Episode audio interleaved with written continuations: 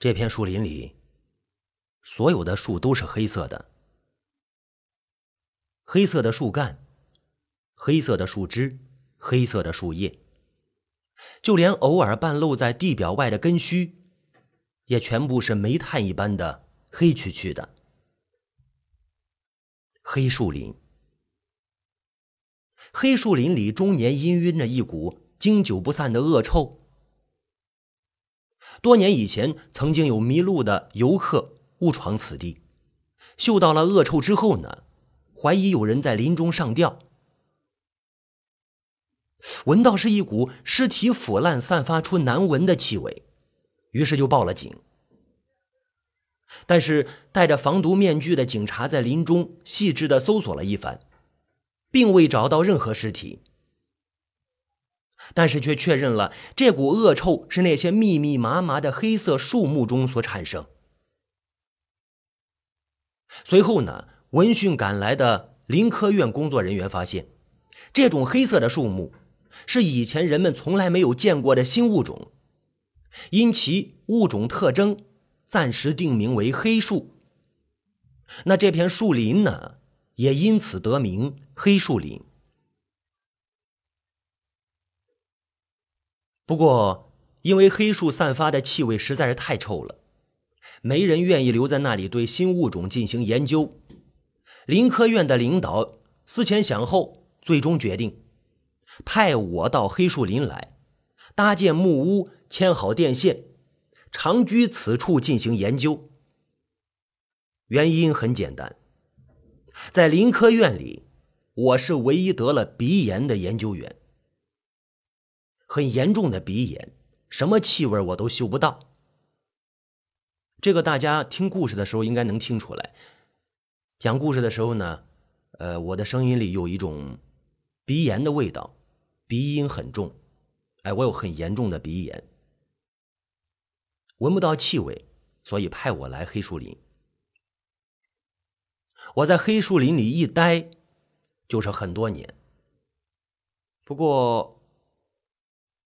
我怀疑林科院的领导早已经忘记了我在黑树林里的存在，因为常常是好几个月，林科院都没人来取走我所记录的研究数据，也从来没人来问我做了什么。说来也能够让人理解，能够理解，在林科院里，我本来就是个不受欢迎的人，别人都说我是个阴气沉沉的人，不交朋友，也不谈恋爱。沉默寡言，没兴趣在单位里非常留短，从不热衷八卦新闻。每天上班做完自己的事，我就径直回家，待在宿舍里闭门不出。许多人把我当作异类，派驻到黑树林里做研究是个苦差事，没人愿意主动干这个。但是事实上，我是主动提出去那里，因为我知道别人不喜欢我。我也不喜欢他们。有一次呢，林科院足足有半年没跟我联系，我捧着一大堆笔记本无所适从。考虑良久之后呢，我决定回一趟单位里，把研究记录交到领导的手中，也算对得起自己得到那份微薄的工资了。离开黑树林之前呢，我在树林中央的一条小溪洗了个冷水澡。用完了整整一块肥皂，想要洗净身体沾染的恶臭的气味。因为呢，我有鼻炎，我无法嗅到自己是否洗干净了恶臭，我就捧着笔记本离开了黑树林。步行两小时之后，我来到一条等级公路的路边，等待过路的长途汽车。但是每辆车停下之后，乘客一看到我走近。就纷纷的掩住鼻孔，侧目而视。我知道了，那些黑树林产生的臭味已经烙入了我的骨髓里，我永远也洗不干净了。那一次，我是经历了千辛万苦，我终于步行回到了城里。当我浑身臭气敲开领导的办公室，领导呢，却掩着鼻孔大声的呵斥我：“出去！”该在哪待着你就在哪待着。哎呦，不知怎么的，我心里忽然冒出了一股火，我冲到领导身边，狠狠一拳将他砸倒在地上，然后把他办公桌上一盆观赏的植物连着花盆一起砸他身上，又将散发着恶臭的唾沫吐在他脸上，最后把笔记本扔在了身边之后，我扬长而去。不过我也没地方可去，最后还是回到了黑树林里。因为我狠狠的做了领导，所以那份微薄的工资就被停发了。但是那并不要紧，黑树结果，果实没有一点臭味，很甜很香，吃几个就饱。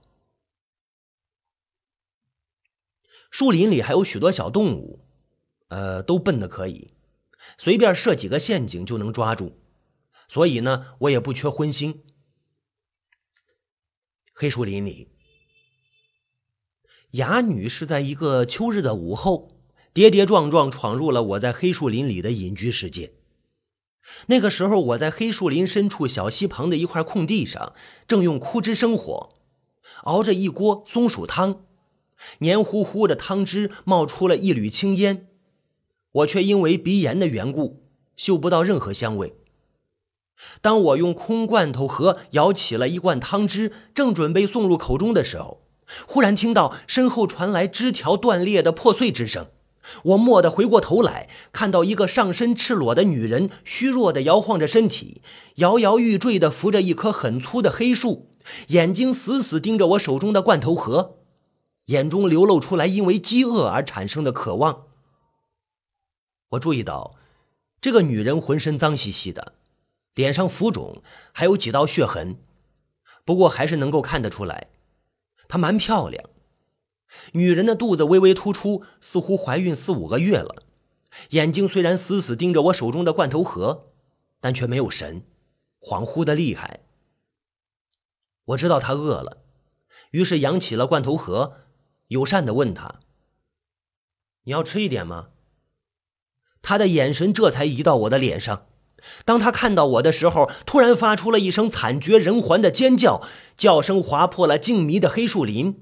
惊起了一串扑扇着翅膀的小鸟，然后他的身体又摇晃了几下，嘤的一声，晕倒在地上。呀！我吃了一惊，赶紧走到他身边，摸了摸他的脉搏，发现脉搏是细若悬丝，应该是饥饿造成的低血糖吧。我把这个女人扶回了木屋里，披上了一件外衣，又敲开了几瓶葡萄糖水，灌进她的喉咙里，还灌了几口松鼠汤。十多分钟之后，他终于醒了过来。当他看到我之后，又发出了凄厉的尖叫，然后张着大嘴巴，呀呀呀呀的叫着，却一句完整的话也说不出来。哦，原来她是个不会说话的哑巴女人。哑女，你放心，我是林科院的研究员，不是坏人。我一边说，一边轻手轻脚的。又喂给他几口浓香四溢的松鼠汤。虽然我已经被林科院除名，但是我总觉得这个名头还是能给陌生女人一点安全感。那个女人总算平静了一点，但只是片刻，她就做出了疯狂的举动。他伸出肮脏的双手，食指续的长长的，直接出现在我眼前。刹那之间，他反转双手，将尖利的指甲朝自己隆起的肚子插了下去。指甲前端已经插入了肚脐旁的皮肤，一汪黑色的脓血由伤痕处缓缓的弥漫，仿佛水墨画中的千足蜈蚣。你你疯了！我大叫着抓住他的手，我能感觉到他的身体在不住的站立着，体内仿佛有什么不安分的东西正在酝酿着。对，是是恐惧，无法遏制的恐惧。他似乎对自己腹中的胎儿充满了恐惧，此刻正想用指甲。割开肚皮，把手伸进子宫里，拽出暗藏其中的胎儿，扔在地上踩个稀巴烂。我我担心他再次做傻事，于是扬起拳头狠狠砸下来，把他给砸晕了。然后我用绳索把他捆在木屋里的床上，接着我找来一只玻璃皮下注射器，挤起了松鼠汤，一针一针的注入了他的口腔里。当他再醒过来的时候，大口大口喘着气，似乎并不在意氤氲在屋里屋外的恶臭的气味。我不仅有些好奇，哎，难道他也嗅不到飘扬在空气中的恶臭吗？是因为孕妇的妊娠反应导致她嗅觉失灵了吗？还是因为她曾经待过的地方比这里更加臭气熏天？哑女醒过来之后，使劲挣扎着，试图再次伤害自己的身体以及腹中的胎儿。我只好狠下心，把绳索捆得更加牢实。为了提防他咬舌自尽，我还用两根绳索分别套住他的上下颚，令他的牙齿无法动弹。绑他的时候，他不断的用手指指甲袭击我。当我的皮肤被指甲割开的时候，我才意识到。他的指甲竟然硬得惊人，前端仿佛还被他磨得甚是尖利。接下来的日子，哑女就一直如此这般被我五花大绑的捆在床上。我出去一趟，买来搅拌机，把黑树结的果打成果浆，连同松鼠汤，每天按时注入她的嘴里，让她保持足够的营养。三个月后。哑女在木屋里诞下一个不足月的女婴。那个有着粉红色皮肤的女婴，啼哭了十秒之后就停止了呼吸，成为一具冷冰冰、硬邦邦的死婴。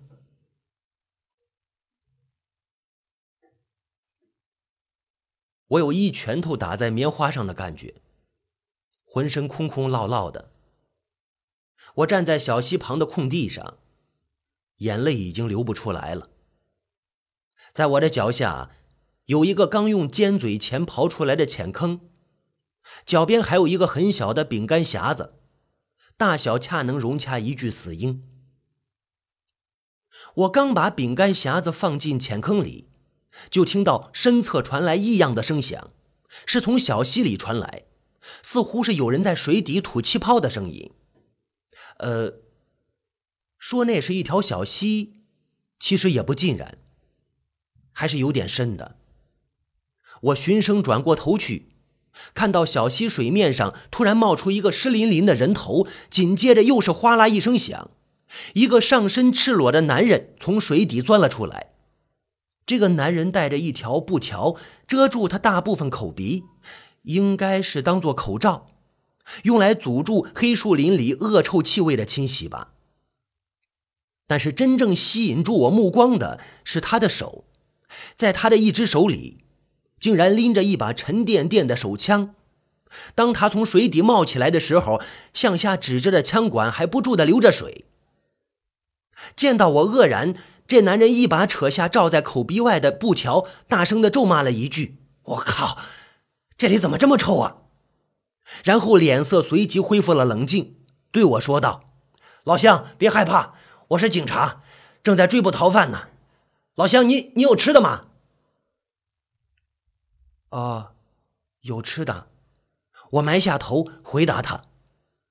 但是得等我把匣子买好了，再带你去吃东西。在木屋里，还有一大盆搅拌成糊状的黑树果实与松鼠汤。我埋匣子的时候。这个警察像话痨一样对我说：“啊，他叫曹云锦啊，今天押解一个犯人穿越原始森林，没想到那个犯人突然挣脱手铐，与他打斗起来啊，在搏斗中呢，两个人都跌入了冰冷的溪水里啊，他顺水被冲到这片树根、树干、树枝、树叶全是黑色的黑树林里啊，还好在溪水中他一直紧握着手枪啊，没失去最重要的防身武器啊，不过那个危险的犯人却不知道逃到哪里去了。”话痨，这个叫曹云锦的警察唠叨的时候，我只顾着垂头将那只盛着死婴的饼干匣子埋进地底。等我埋好了之后，曹云锦这才问我：“啊，你埋的是什么呀？死了的宠物吗？”我摇了摇头，我说：“是一具婴儿的尸体。”曹云锦倒抽一口凉气：“是。”你的孩子？啊，我的儿子，他刚生下来就死了。回木屋的路上，曹云锦问我：“你儿子是怎么死的？生病吗？是因为黑树林里所散发出来的臭味，刺激性的气味引起了婴儿的呼吸器官痉挛，刚生下来十秒他就死了。”哦，曹云锦叹了口气。紧跟着向后退了几步，警惕地望了一眼四周黑黢黢的树林，问道：“这些黑树散发出来的气味有毒吗？”“不，这些气味本身是无毒的，只是有点臭而已，对成年人完全无害。但是对于婴儿就不一样了，他们的呼吸器官还没有发育完全，所以气管绒毛会因为臭味的剧烈刺激导致痉挛。”哦，那警察曹云锦回头望了望埋葬死婴的那片空地，突然对我说道：“你妻子呢？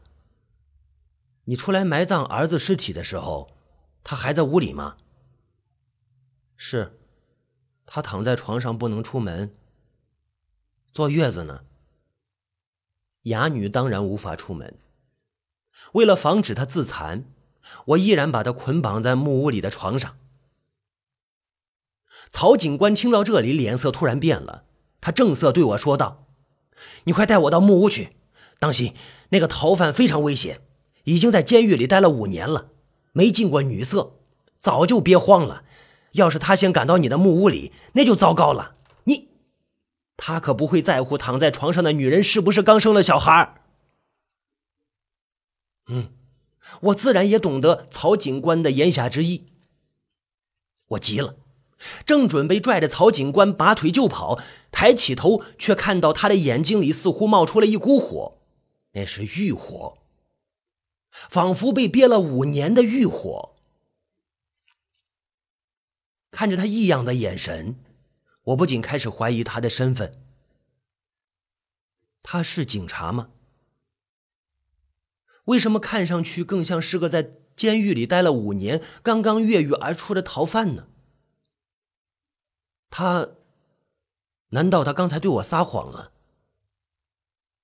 其实他才是那个逃犯，而且还抢走了押解警察的手枪，跳入了小溪里，最后顺水漂流到了黑树林中。我，我不敢再想了。如果把他带回木屋里，可想而知会发生什么事。一个在监狱里憋了五年的男人，听说不远处有一个不能出门的女人，接下来他又做得出什么呢？哑女已经经不起任何摧残了。于是我转了转眼珠子，立刻拽着曹云锦的手腕，突然一转身，拉着他闯入了密密麻麻的黑树林里。沿着一条小动物踩踏出的兽径向前狂奔，跑了数十米，我突然撒开拽着曹云锦的手，猛地一蹬地，双腿腾空而起，脚步落在前方三米开外的地方。而曹云锦因为惯性使然，踉踉跄跄朝前跑出了两三步，蓦地发出了一声惨呼。他捂着腿跪在地上，在他脚下套着一副捕兽夹。锯齿般的钢夹将他的小腿死死地咬合着，鲜血沿着裤管破破流了下来。循着裤管的裂缝，我躲在一棵黑树后面，能够清晰地看到小腿肌肉下露出了森森白骨。不用说，这只捕兽夹子是我以前为了逮兔子而放置在那里。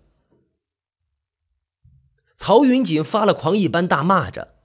拉下眼口鼻的布条，挥枪四处漫无目的的射击着。幸好我躲在树后，粗壮的黑色树干替我挡住了所有子弹。等他耗尽了所有子弹，我才笑吟吟的从黑树后面走了出来。我对他说道：“警官，你不应该那么失态的。”我从黑树上折断了一截黑色的树枝，又拿出了一柄刀。开始切削树枝的一端，几分钟之后，树枝的一端被我削得又尖又利，仿佛一柄铜锥似的。我决定马上就把这节尖利的树枝插进他的太阳穴里。不管他是逃犯，还是警察，我都要杀他。天冷了，最近松鼠越来越不好抓了。捕兽夹在林中的兽镜已经摆了好几个月，都没抓到一只兔子。但是坐月子的哑女却需要吃肉补充能量。看曹云锦这身肉，怎么也得有一百五六十斤吧，够吃一段时间了。就在我狞笑着走进曹云锦的时候，突然听到他又发出了一声短促的尖叫，但是片刻之后就没有了声息。我再仔细一看，却发现在他的太阳穴上竟然莫名其妙地插着一柄匕首。直墨刀柄。与此同时，我身后传来了脚步声。回过头，我看到一个身着警服的湿淋淋的男人，正冷眼看着曹云锦和他手里握着的手枪。他也用一块布条掩住了自己的口鼻。这个警察才叫曹云锦。刚才那个假冒他名字的人，不出我所料。是个极度危险的逃犯，曾经因为强暴妇女，在监狱里待了整整五年。今天押解转送的时候呢，犯人突然发动袭击，夺走了曹警官的配枪之后，跃入了冰冷的溪水里。呃，我看着逃犯的尸体，好奇的问他：“曹警官，您为什么要杀他？”曹云锦警官撇撇嘴：“我不能让同事们知道我曾经被逃犯抢走过手枪，那会让我以后抬不起头来。不过我也没做错什么，反正他试图暴力越狱，还持有危险武器，我本来就可以对他格杀勿论。哎，老乡，你有吃的吗？我在小溪里漂流了好一会儿了，现在我已经饿坏了。有。”当然有。我一边说，一边把他引出了黑树林，沿一条小路向木屋走去。在路上，我又对真正的曹警官重复了一遍曾经对逃犯说过的话：小溪边掩埋的婴儿尸体，还有躺在床上坐月子的哑女。曹警官嫌带走逃犯的尸体太过麻烦，还委托我代为掩埋。这正合我意。这个冬天的荤腥，基本上都能靠那个逃犯帮忙解决了。走到木屋外面，我在前面大声喊着：“哑女，我回来了！我回，还有一位姓曹的警官跟我一起回来的，是警官，你别怕啊，你别怕。”我知道哑女害怕陌生人，但是她应该不害怕警察吧？我轻轻推开门，看到了捆绑在床上的哑女。哑女挣扎着抬起头，看到我，还有身后的曹云锦警官，立即耗尽全身气力，撕声裂肺的凄厉的惨叫起来。唉，每天都是这样的。两年前，他闯入这片黑树林里，被我强行捆绑在。木屋里的床上，三个月后生下了一个女婴。女婴生下来十秒钟，就断了呼吸了。接下来的日子里，我继续把她留在木屋里，每天捆绑着。不用说了，今天她诞下的男婴，是他替我生下的儿子。我知道黑树散发的臭味会对婴儿柔弱的器官产生致命的刺激。所以早早买来了制氧机，男婴一落地就为他戴上了氧气面罩。但是我太缺乏医学常识了，新生儿是不能立刻吸入纯氧的，那会令他柔嫩的肺泡爆裂，所以一分钟之后，男婴就停止了呼吸。当我看着男婴欲哭无泪的时候，哑女却哈哈大笑起来。我知道。她本来就不想留下这个男婴，因为她是遭到了我的强暴，才在腹中孕育了这个胎儿。唉，我在黑树林里待了太久，哑女的出现引爆了我所有的欲望，令我无法遏制。从某种意义上来说，我跟那个在监狱里待了五年的犯人没什么两样。不过我一点也不担心，现在把曹警官带回木屋，哑女呢会向曹警官告发我的兽性。一方面的原因是哑女她不会说话，无法以最快的速度让曹警官知道我是个坏家伙；而另一方面呢，我本来就没打算让曹警官活着离开这里。只有逃犯一个人的尸体还不足以解决我和哑女整个冬天的荤腥，加上曹警官呢，应该差不多了吧？嗯。曹警官身上的肉，就在我如此寻思的时候，我的后脑突然传来一阵尖锐的疼痛，啊呃，然后我眼前一黑，我晕倒在了木屋冰冷的地上。等我再醒过来的时候，发现自己已经被五花大绑在一张木椅子上，站在我面前正在狞笑的是那位名叫曹云锦的警官。曹警官，抱歉。曹警官看到我之后微微一笑。我并不是真正的警官，其实我也是逃犯。刚才那个被我杀死的逃犯是我的狱友，我们一起杀死了一个警察，扒下他的警服，逃进了原始森林里。但是沿着小溪顺流而下的时候呢？我跟他失去了联络，直到我在黑树林里听到枪声，才找到他。那你为什么要杀他呀？我不解的问他。本来我们可以一起逃跑的，可惜呀，他的小腿骨头被捕兽夹子给夹碎了，形同残废啊，没办法跟我继续逃亡了。我可不能带上一个累赘上路。当然也不能让警察找到他，所以我只好杀死他呀。哎哎，他瞄了我一眼，继续又说道：“你肯定也知道自己的下场吧？在逃亡途中呢，我可不能留下任何活口。哎，不过你这个木屋还真是不错啊，是个藏身的好地方，我可以躲上一个冬天。”你的尸体，还有另一个逃犯的尸体，都能让我改善一下伙食。嘿嘿嘿嘿嘿嘿。呃，曹云锦说着，转过头，盯了一眼被捆绑在床上的哑女，眼中闪烁过一道贪婪的神情。这种神情之前在另一个逃犯的眼中也曾经出现过。我知道他想干什么，他想强暴哑女。那曹云锦狞笑着走到哑女身边，伸出手解开捆绑在她身上的绳索，一边解一边说着：“捆绑着像条死鱼一样，多没劲儿啊！哥哥，我就喜欢那种活蹦乱跳、带反抗的女人。”嘿嘿，看来另一个逃犯说的没错，这个曹云锦当初就是因为强暴妇女才被送进了监狱里，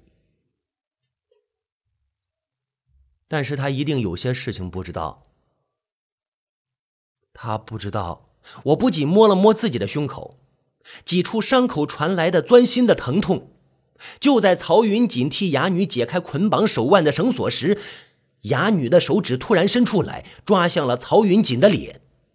只听得“撕拉”一声，曹云锦发出了一声惨叫，他的一块脸皮竟然被哑女活生生的给抓了下来。曹云锦捂着脸，痛苦的惨叫着，但是他还没有来得及做出反应，哑女的指甲又伸了过来，以迅雷不及掩耳之势插进了他的眼眶里，扯住眼球，狠狠的一拽，刹那之间，一颗血淋淋的眼珠子就被哑女给扯了出来。嘿嘿嘿嘿嘿嘿嘿我不禁大笑起来，哑女一直很坚贞。自从被我强暴之后，她就偷偷的在墙壁上磨自己续长的指甲，将指甲的前端磨得如刀锋一般的尖利。我上次企图与他温存的时候，胸口就被他抓下了一块皮，直到现在我都还疼呢啊！而在那之后呢，我再也没有碰过他。每次给他喂食的时候，我也都是小心翼翼的避开他那捆绑着的双手能触及的范围。我都怕 那个傻逼。在我的笑声里，哑女把那个曹云锦的一颗眼珠子塞进了自己嘴里，狠狠的拒绝着。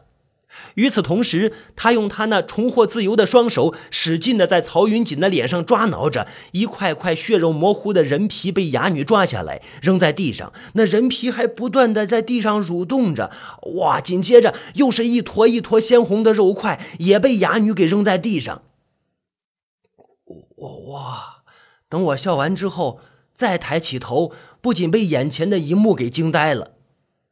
趴在床头上的曹云锦，颈部之上只剩一颗完整的、只有骨架的白森森的骷髅头，而哑女则捧着人皮与肉块，在那里放声大笑着。这一切所发生的时间不超过两分钟。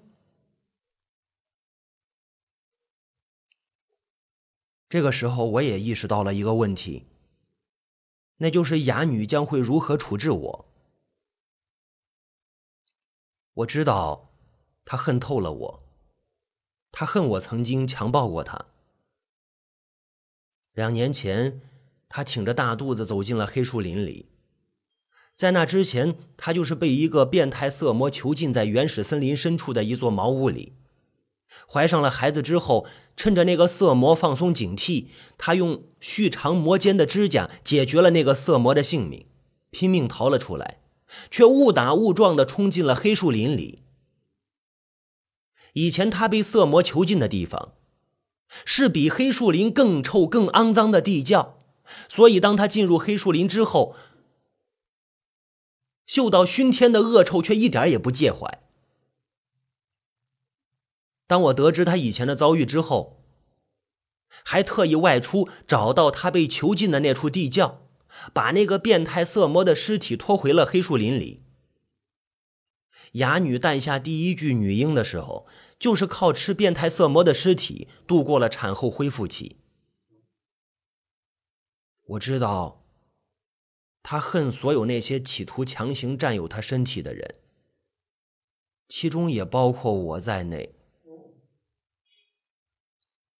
哑女走到我身边，缓缓的抬起她那沾满了鲜血和肉块的指甲，在我面前挥舞着。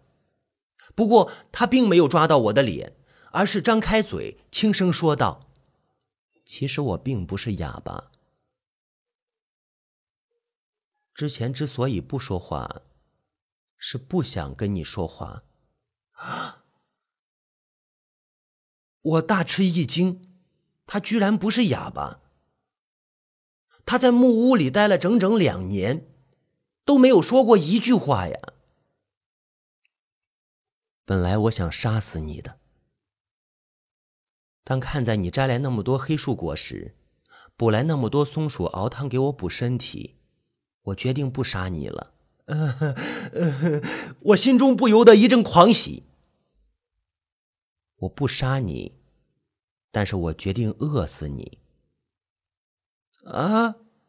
他把捆绑我的绳索捆得更紧了，还浇上水，令其更加不容易被解开。他又把烧开了的松鼠汤放在距离我鼻尖只有一米远的地方，我能看到，但就是拿不到。唯一不幸中的万幸，是我因为有严重的鼻炎，无法嗅到松鼠汤的香味。然后，他就打开木屋的大门，朝屋外走去。刹那之间，他的身体就融化在了一片光亮之中，他就消失不见了。